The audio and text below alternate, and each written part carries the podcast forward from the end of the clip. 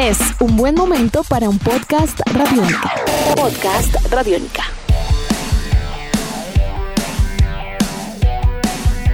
Bienvenidos a esta nueva edición de Podcast Rock and Roll Radio, producto de Radiónica, desarrollado por el señor Andrés Durán, arroba Andrés Durán Rock, y quien les habla Héctor Mora, arroba Mora Rock and Roll, bajo la producción de Juan Jaramillo, Nicolás Castillo y la captura sonora de Camilo Barón.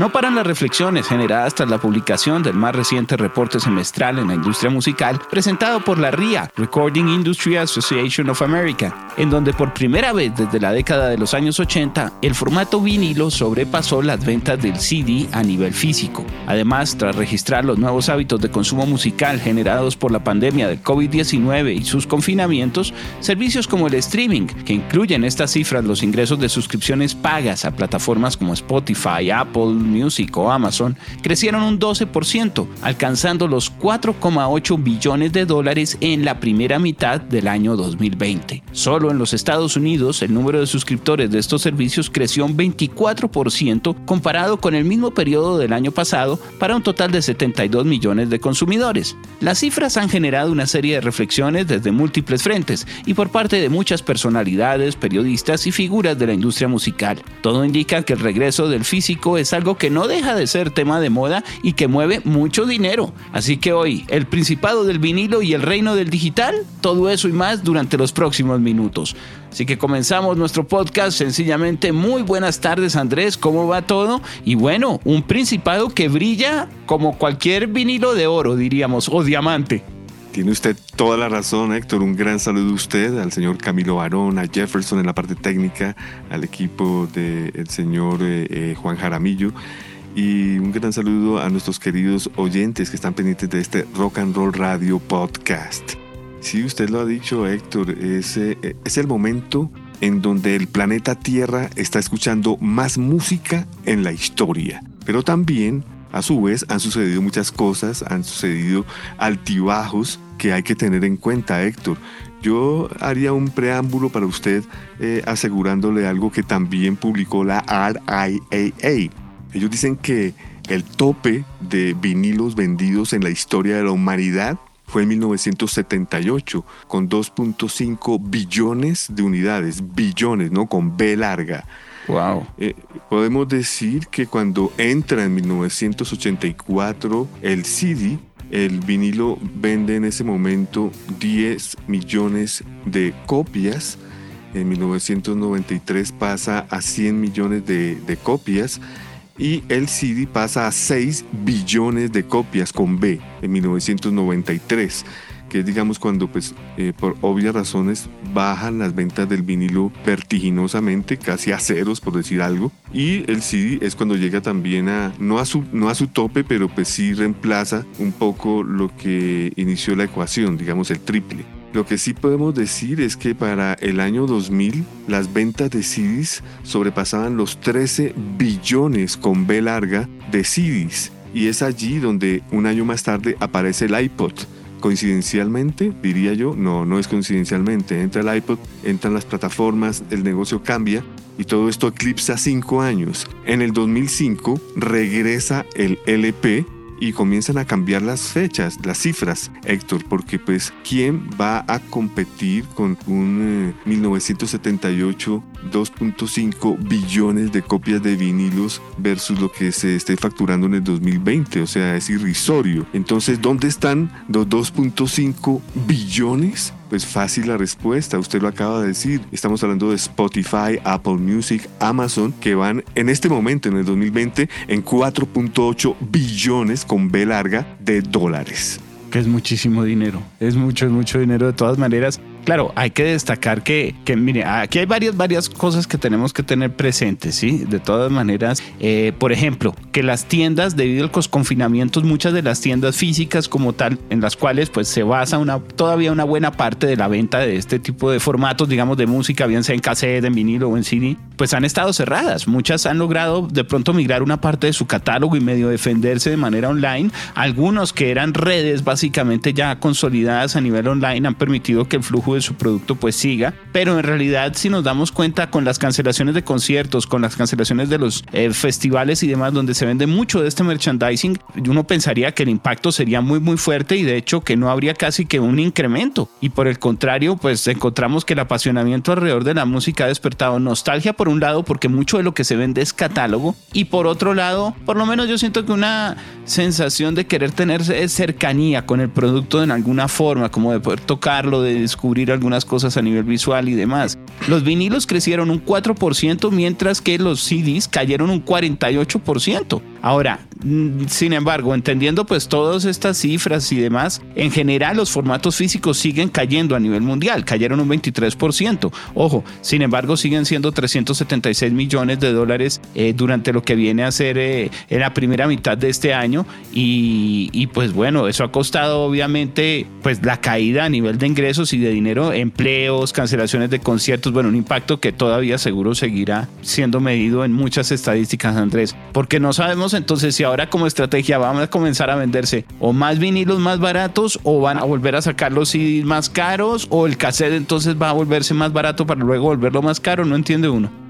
Así es, es algo que está en veremos, está en desarrollo, pero usted inició con una palabra clave en su parlamento, Héctor, y es las tiendas eh, de discos. Tenemos que hacer un, análisis también desde los años 70, 80, 90, donde las tiendas de discos eran las que mandaban la parada, donde la gente iba a comprar y era, digamos, eh, algo certero donde el vinilo físico estaba desarrollándose como algo tangible, como algo que se veía y se sentía que olía nuevo. Uno entendía, pues yo lo entendía así, Héctor, que parte del dinero que usted invertía en un vinilo era el abrirlo y el respirar ese aroma de nuevo. Luego, Héctor, ya digamos, eh, precisamente como decíamos, cuando entra el CD en 1984, yo Tuve el placer de estar viviendo en Los Ángeles, California y me di cuenta en ese momento, fui testigo de que las tiendas de discos dejaron los vinilos a 3 dólares, a 2 dólares, en ocasiones a 1 dólar. Uh. Y, los, y los compact discos ya entraban a, en los 14 dólares más o menos promedio, 14, 15 dólares, eh, ediciones especiales 20 dólares. Entonces ahí ya había un disparejo tremendo y digamos entre comillas para finales de los 90, inicios de los 2000 desaparecen por completo las tiendas, pero es allí donde comienzan a funcionar las tiendas de usados. Porque lo que acabo de decir anteriormente, Héctor, ahí no habían usados. Usted entraba a Tower Records y no había eh, sección de usados. no, eso se veía mal, eso no, eso era para otro tipo de tiendas. Sí, exactamente. Entonces, hoy en día comienzan a reactivarse también las tiendas de usados, porque como usted dice, Héctor, ahora se parte en dos el famoso negocio del vinilo. Por un lado, tenemos los oportunistas, los que están cobrando muchísimo dinero por un eh, vinilo que no es así. Me he dado cuenta que los artistas de hip hop son los que más abusan en el sentido que ni siquiera lanzan un box set, sino un vinilo por un color X y porque tiene está numerado a mano, por decir algo. Están cobrando lo que equivale un artista rock como los Rolling Stones a un box set.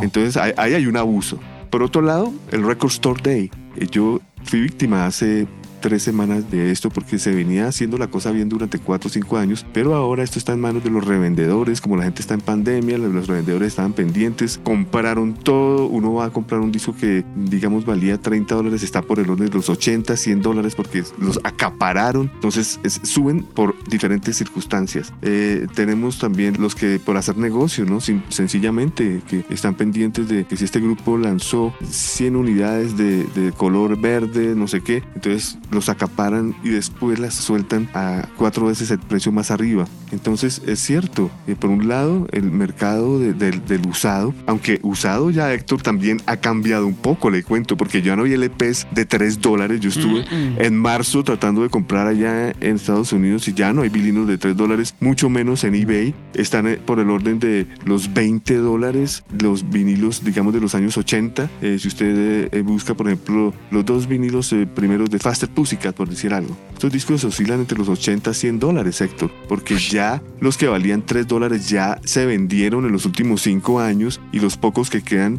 están abusando del precio de ello las tiendas de segunda por obtener ganancias y por otro lado pues eh, los que los los que son dueños de ellos y pues tienen dificultades económicas o quieren hacer dinero también pues los sueltan por 100 dólares y, cifras que ya son exorbitantes porque ya no estamos hablando de un disco caro de 40 dólares sino de 100 120 dólares un disco normal Héctor ya son cifras que se manejan sin lugar a dudas para un catálogo especializado de gente que está apasionada y que de todas maneras siguen siendo muchísimas personas alrededor del mundo y mueven mucho, mucho dinero. Todavía, pues por algo la industria sigue trabajándolos fuertemente. Yo creo que si bien los servicios digitales consumen un grueso del mercado hoy por hoy en lo que viene a ser su estrategia de, escucha de una canción del sencillo, del consumo del single como tal, eh, sin embargo, eh, vemos que a nivel de formato físico eso, por ejemplo, no funciona del todo, digamos usted puede encontrar obviamente los sencillos que se venden en vinilo y de una manera muy particular, pero esto está pasando sobre todo es con álbums, particularmente en rock y pop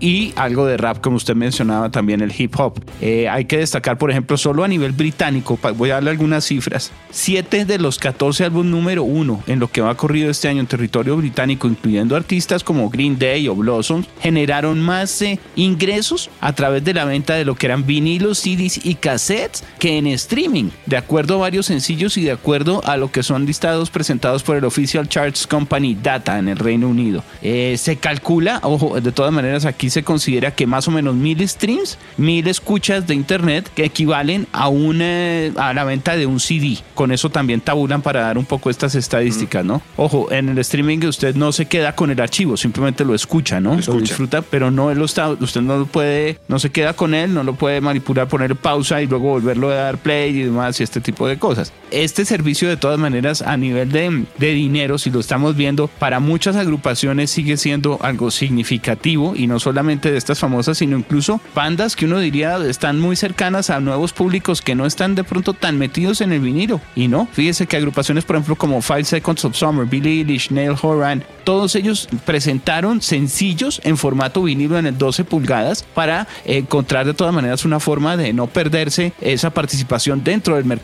porque mueven mucho dinero. Eh, ahora, lo curioso es que los que más venden en 12 pulgadas, por ejemplo, en territorio británico este año fueron los que le mencioné ahorita, esos grupos, esos artistas, más los Beatles, que siguen reeditando catálogo en formatos sencillos y por lo visto se vende muy bien. Es verdad, yo creo que se subdivide el, mercado puro de vinilo nuevo entre las referencias de catálogo legacy, o sea, grandes clásicos que la gente vuelve a comprar, el caso de, de los Beatles, de Pink Floyd, de artistas que la gente vuelve a comprar, y otra gran porción de, de, la gente que compra artistas nuevos que están lanzando también en vinilos. Así que eso es muy importante dejarlo claro, que, que, en este momento existen varios eh, eh, frentes que están haciendo soporte, como hay unos que no, Héctor. Eh, me gustaría que antes de que finalizáramos este podcast habláramos sobre de pronto algunos aspectos de algunos periodistas, porque le comento lo siguiente. Hay gente que tiene CDs, no tiene LPs, y es como si no existieran los vinilos para ellos, pese a todo lo que acabamos de hablar. Ejemplo de esto, ejemplo de esto, Eddie Trunk. Él Eddie es amigo mío, lo, conozco, él ha estado en mi casa, ha visto mis vinilos y él los mira como si fueran basura, como si fueran, eh, a él lo que le gusta es el CD, es el gusto de él, a él le gusta andar en carro, llevar su CD, dice que no le pesa, que es, eh, que es más manejable en el estudio, le encanta, entonces ese frente, por ejemplo, son de personas como Eddie Tron que no les importa para nada lo que está pasando, yo creo que a él le llegan semanalmente 10 vinilos y los echa a la hoguera o se los da eh, de juguete a los, sus hijos para que los tenga de portavasos o qué sé yo. Hay, hay otro frente, Héctor, que no tiene vinilos, nunca ha tenido y nunca tendrá. Así que ahí es un buen porcentaje, ¿no? Que es generaciones nuevas que nunca han tenido algo físico, no piensan tenerlo ni lo van a tener porque prefieren invertir el dinero en otra cosa, menos algo que ya tienen gratis o muy barato con plataformas. Eh, tenemos eh, otro frente que analizo yo y es el que tuvo, tiene y tendrá, que es como quien les habla. Yo siempre tuve vinilos, los tengo y los voy a tener y para mí no es novedad, sino he seguido. Tuve dificultades del 2000 al 2005 para conseguir, me tocó dejar de comprar porque ya no habían pero pues para mí no ha sido novedad, sino simplemente es el formato que me gusta por muchas conveniencias, porque me gusta el arte, el sonido, etcétera, etcétera. Entonces ahí hay otro frente que comienza a apoyar eh, eh, el vinilo. Hay otro frente que no tiene, pero tendrá digamos, nunca tuvo, pero los conoció, o sea, personas de, que tienen 40, 50 años que conocieron los vinilos, pero no tuvieron el equipo de sonido y ahora pueden tenerlo, entonces pueden hacerse el suyo y comenzar una colección, como algunos que tuvieron en los años 70, dejaron de tener y ahora quieren volver a tener. Entonces son frentes que quieren volver a ver el, vinilo. Eh, la moda, Héctor, ¿no? Muchos por moda quieren, así no tengan el tocadiscos, los compran, es absurdo, pero sucede. Eh, hay otros que nos van a programar a, tocar en estos eh, pequeños tocadiscos a manera de maletín que eso es como si estuvieran jugando al vinilo, porque pues eso, eso no corresponde a, lo que da un vinilo con un buen tornamesa y un buen equipo de sonido. Entonces, bueno, por moda, ya sea por alta fidelidad o por el maletincito o por el color o colgarlo en la pared, hay moda que está comprando, está facturando. También eh, ¿qué me dice usted de los que quieren tener, eh, digamos, parte de, este asunto? Quieren ser parte del vinilo y, están explorando y compran y simplemente exploran nuevas generaciones. Ay, no habíamos hablado de eso, qué pena. El cassette. El, cassette, eh, sigue funcionando. De los que tuvieron y ahora quieren tocarlo de nuevo, de generaciones de muchachos, de niños que tienen cassette de sus artistas favoritos y quieren comprar un Walkman y tocar el cassette, algo físico. Les gusta tener algo físico. El CD también, Héctor. Acá hemos como despotricado el CD en este podcast y el podcast no hay nada que demeritarle al, al vinilo, porque va detrás en la cola y en este momento usted bien lo sabe que ya hay CDs que pertenecen a sellos disqueros que no fueron mayores y ya no se encuentran estos CDs. y también de sellos mayores tampoco los volvieron a lanzar. Así que el CD también va a entrar en una onda costosa y de colección. Póngale, exactamente. Es más, de hecho, lo que costaría, por ejemplo, un vinilo pueden ser todavía dos CDs o tres CDs, depende de la economía y del mercado, ¿no? Del país, porque hay donde todavía son muy lujo, hay donde todavía son muy, pues donde siguen siendo muy económicos. En Estados Unidos, pues hoy en día, por lo que vale un vinilo, de verdad puede uno alcanzar a conseguir cuatro, si no más, si son viejos o antiguos a nivel de CDs. Pero esos son ciclos, eso seguirá volviéndose y digamos, como usted dice, en la escala también por afinidad, por catálogo, por disponibilidad de catálogo también y demás, el CD sigue teniendo pues una gran cantidad de fanáticos y no nos extrañaría en unos 20 años ver de nuevo regresando todos estos CDs eh, de alguna forma, mientras por ahora explotan el catálogo de los que quedan, que ojo, muchas de las unidades que quedan y no, no podemos generalizar y, y sobre todo en el mercado del usado es distinto porque usted tiene que verlo y, está de más, pero todavía hay que revisar las unidades nuevas porque mucho de lo que está quedando de esos títulos difíciles que usted encuentra a nivel de CDs y demás, eh, los adquiere y resulta que son las unidades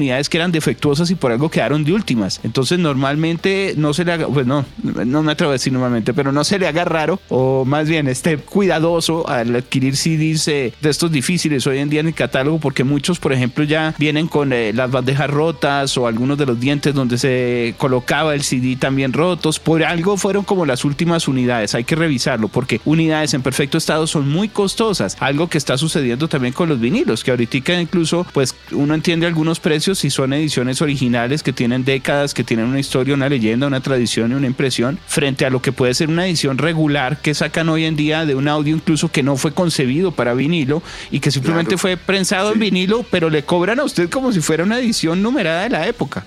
Recuerde los miles y miles de títulos que se perdieron en el famoso incendio en Universal City. Usted tiene toda la razón. Hace poco pasó eso, pero en unos 10, 15 años ya va a comenzar a darse uno cuenta de cuáles son las versiones verdaderas y cuáles son las que salen la copia de la copia que pues ya va a reducir mucho la calidad sonora. Y olvídese, Héctor, de una remasterización porque ya sin la cinta master ya no se va a poder realizar ya no se puede. Ahí quedó Andrés. O sea, eso sí será ya para los fanáticos que alcanzaron. Y ojo, otra cosa, no estamos tampoco hablando mal de los servicios de streaming. Hay unos muy buenos, tienen catálogos interesantes. No todo está en streaming, así como no todo lamentablemente se encuentra hoy ni en cassette, ni en vinilo, ni, en, ni en CD. Aunque yo creo que es más fácil pensar que exista por lo menos en físico, porque hay cosas que sencillamente no han sido cargadas. Y creo que a diferencia también de lo que muchos piensan con la penetración que tiene la red y demás, el tema de los derechos de autor va a ser cada vez más presente en todos estos servicios y va a haber mucho material que sencillamente porque no se llegó a un acuerdo en un escritorio a nivel de papeles, eh, los oídos de muchas personas van a verse eh, totalmente castigados sin la posibilidad de acceder a, ese tipo de propuestas. Para no ir lejos, no solo Prince, eh, Badlands, que lo comentamos hace poco, y uy, ¿no? artistas hay por montones. Héctor, yo haciendo días de radio con usted y con el profe, me he dado cuenta que por ahí el 20% de la música no está en las plataformas, ni va a mm. estar, porque si no está ya con, los, con el billete que se está ofreciendo y está funcionando eso, es porque ya por cosas legales, porque el artista no quiere, por X, Y, Z razones, no se logra este cometido. Y hasta Smashing Pumpkins, perdóneme, hasta Smashing Pumpkins. Exacto. Y pasa como, que no está todo. Y como comencé hablando en este podcast, ¿no? Que en este momento es cuando más en la historia del planeta Tierra se escucha música, pues esto también hay que abonárselo a, los, a las plataformas digitales, ¿no? Porque pues eh, para, para una persona es mucho más, eh, eh, ya sea joven o ya sea una persona de 50, 60 años que, quiere tener una discoteca en su casa de 50 mil títulos, pues solo es pagar tantos dólares o pesos y ya la tiene. Entonces, pues eso incentiva al ser humano porque pues tiene una colección a su mano, a la mano, y, eso apoya. Y los que tenemos muchos discos, pues a mí me ha servido para pues, comparar cosas que me hacían falta, para ver si vale la pena o no comprarlas, o, definitivamente darme cuenta si la colección del disco todo es pareja buena o solo son unos pocos los buenos. Eh, me ha servido muchísimo para hacer ese tipo de comparaciones. Tampoco es que, como usted dice, estemos hablando mal de las plataformas porque han colaborado de una u otra manera para que en este momento es cuando más música se escuche en la historia de la humanidad. Y lo importante es también la diversidad. Hay catálogo que prácticamente casi que solo eh, puede uno disfrutar de cierta manera o en cierto formato. Hay sonidos que suenan mejor en algunos formatos para los oídos de cada usuario. Lo importante es que haya maneras de disfrutar la música y que la música en medio de todo siga siendo libre. Y ese libre no se refiere a que sea sin pagar derechos, sin pagar a los artistas o demás, sino que sea por lo menos de libre acceso. Creo que nos estamos enfrentando a un futuro en donde fácilmente el arte y la esencia humana comenzará a ser restringida de tal forma, Andrés, que vale la pena todavía eh, tener varios de estos discos, así como libros, así como pinturas en casa, porque creo que el arte va a comenzar a, ser eh, cada vez más restringido, lamentablemente, para el consumo. El día de mañana, por lo menos más sujeto a dinero, así sea tarifas bajas.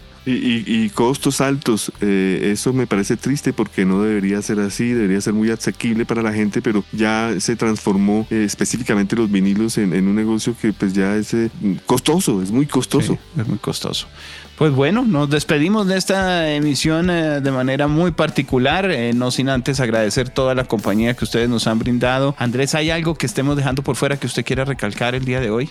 Pues sí, me gustaría decir que este podcast eh, lo hemos hecho por una noticia que ocurre que dice que desde la mediados de los 80 el vinilo no vendía tanto, pero pues ya explicamos bien el por qué es este fenómeno, porque pues el vinilo no va a vender 3 billones de dólares de copias, perdón, como lo hizo en 1970 78 el vinilo. Así que lo que recomiendo yo es que precisamente si hubo toda esta billonada en los años 70, 2.5 eh, billones de unidades de vinilos, tienen que haber algunos millones por ahí rondando a buenos precios, en buen estado para que ustedes los disfruten y no tengan que ser millonarios para poder comprar una nueva edición de los Rolling Stones eh, Got the Head Soup que está por el, más barato está Héctor por orden de los 35 dólares muy costoso pero hay una hay un box set que vale mil dólares. Entonces pues wow ya ya sí es totalmente inalcanzable. Entonces pues yo creo que no desanimarse con con lo que está ocurriendo ahora, con este mercantilismo, con este fenómeno, y más bien darse cuenta que van a salir eh, en los eh, mercados de las pulgas, en ofertas aquí y allí, eh, van a haber vinilos y, van a encontrar ustedes cosas en buen estado para que con un buen sistema, una buena aguja, un buen vinilo sin rayones, esto no da motivo a, sonido malo o scratch, como la gente lo llama, el famoso sonido carrasposo como maíz pira de fondo. Perfectas reflexiones para el día de hoy. Pues bueno, esta ha sido una nueva edición de Podcast Rock and Roll Radio, producto de Radiónica, desarrollado por el señor Andrés Durán, arroba Andrés Durán Rock, y quien les habla Héctor Mora, arroba Mora Rock and Roll, bajo la producción de Juan Jaramillo, Nicolás Castillo y la captura sonora de Camilo Barón. Nos veremos en una próxima ocasión. Ha sido un excelente podcast y una feliz tarde, Andrés. Usted no ha opinado, Héctor. Antes de que despida, tiene que decir usted porque usted, yo, yo veo que usted es de los dos bandos. Yo cuando voy a su casa veo que hay vinilos y compacts y ambos son muy queridos. No, pues tengo, de hecho, tengo catálogo por adquirir que sé que necesito adquirirlo es en vinilo para que suene como, como deseo que suene y por su diseño y demás. Y hay algunas otras piezas que digo, no, esta más bien para CD. Creo que selecciono de acuerdo al formato. Lo ah, mismo me sucede con algunas cosas nuevas que considero pueden funcionar por downloading tranquilamente, ¿no? Pero le soy sincero, de vinilos prefiero, o sea, los vinilos me gustan viejos en lo posible. O sea, bien sean nuevos o, o usados, pero prefiero lo que era la pieza concebida en su momento para ser distribuida como vinilo. Estoy de acuerdo. Buena respuesta. ¿no? Y, me y tengo muchos en la lista, no se imagina. Y en, esta, en estos confinamientos he aprovechado para hacer una lista y sé que por ahora creo que concentraré mucho mi bolsillo en los vinilos. Bueno, pues una visita tendré que hacer prontamente para que me muestre usted cómo van estos listados y poder aprender, porque cada vez que usted hace esto aprendo muchísimo y termino comprándolo yo. Pero no, en comparación de vinilos todavía lo mío es mínimo con ese universo que usted, que usted tiene también, ¿no? Perfecto. Ah, esto es infinito, Héctor. Usted sabe que estamos en un campo infinito. En un campo infinito. Habrá que seguir adquiriendo música, habrá que seguir coleccionando vinilos, CDs y sencillamente buenas historias. Un podcast Rock and Roll Radio. Una feliz tarde, Andrés. Feliz tarde, feliz noche a todos y gracias por escuchar y apreciar este Rock and Roll Radio Podcast. Nuestros podcasts están en radionica.rocks, en iTunes, en RTVC Play y en nuestra app Radionica para Android y iPhone. Podcast Radionica.